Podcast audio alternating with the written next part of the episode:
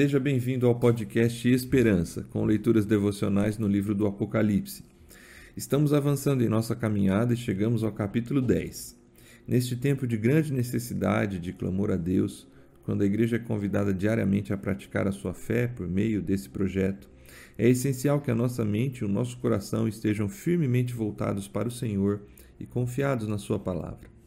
A visão de um anjo forte que descia do céu e que tinha na mão um livrinho aberto e outros fatos relacionados descritos pelo apóstolo João em Apocalipse capítulo 10, dos versos de 1 a 11, é a base bíblica do conteúdo deste podcast sob o tema A Palavra. Acontece em período compreendido entre os toques da sexta e da sétima trombetas. Os eventos narrados nas trombetas são terríveis demais. Por isso, há uma pausa na narrativa para apresentar uma visão de esperança. Em alguns momentos do Apocalipse, temos estas pausas. A descrição do anjo forte revelada a João é esplendorosa e de grande impacto. A cena mostra o ser angelical envolto em nuvem, tendo o arco-íris por cima da sua cabeça. O seu rosto era como o sol e as suas pernas como colunas de fogo. O apóstolo acrescenta que viu o anjo pôr o pé direito sobre o mar e o esquerdo sobre a terra, e que ao bradar com grande voz, como ruge um leão, sete trovões desferiram as suas próprias vozes. Quando este anjo fala, sua voz é como um leão que ruge. Sua voz é ouvida por toda a criação. Ela reverbera em todo lugar. Ele está proclamando algo extraordinário demais. Alguns entendem tratar-se do próprio Cristo, mas Jesus nunca é chamado assim no Apocalipse. E ademais, há uma distinção entre este anjo e Deus. É um anjo poderoso, mas um anjo somente.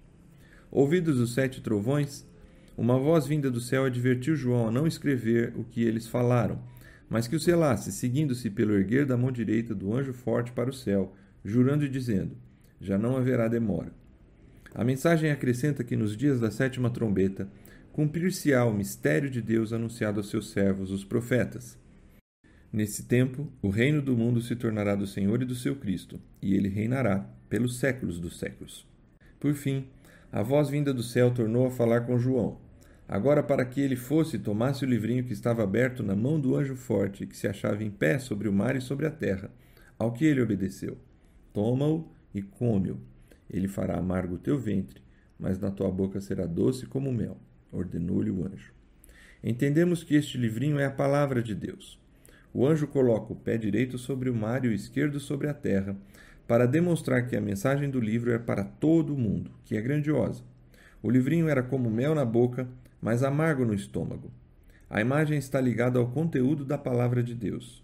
O Evangelho contém uma mensagem de misericórdia e juízo, de segurança e destruição. Alimentado pelo livrinho simbolizando a palavra, o apóstolo João assim descreve o fim daquela visão. Então me disseram: Importa que profetizes outra vez a muitos povos e nações, e línguas e reis. A Igreja de Cristo é a porta-voz da Sua palavra. Jesus ordenou que os seus discípulos fossem pelo mundo e pregassem o Evangelho a toda criatura, que fizessem discípulos de todas as nações, batizando-os e ensinando-os a guardar todas as coisas que lhes tinha ordenado, e que receberiam poder para serem suas testemunhas ao descer sobre eles o Espírito Santo. Ele também prometeu estar conosco todos os dias até a consumação dos séculos.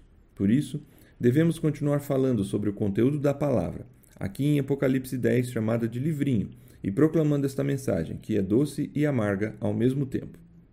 Enquanto vivemos o chamado período da Igreja, em um tempo já próximo do fim e de avanço da apostasia, mas de uma derradeira oportunidade de salvação para o mundo, atentemos para a visão revelada a João e para o Evangelho que um dia nos alcançou, tendo a certeza de fé de que pela Igreja muitos ainda poderão ser alcançados e ter a esperança da vida eterna.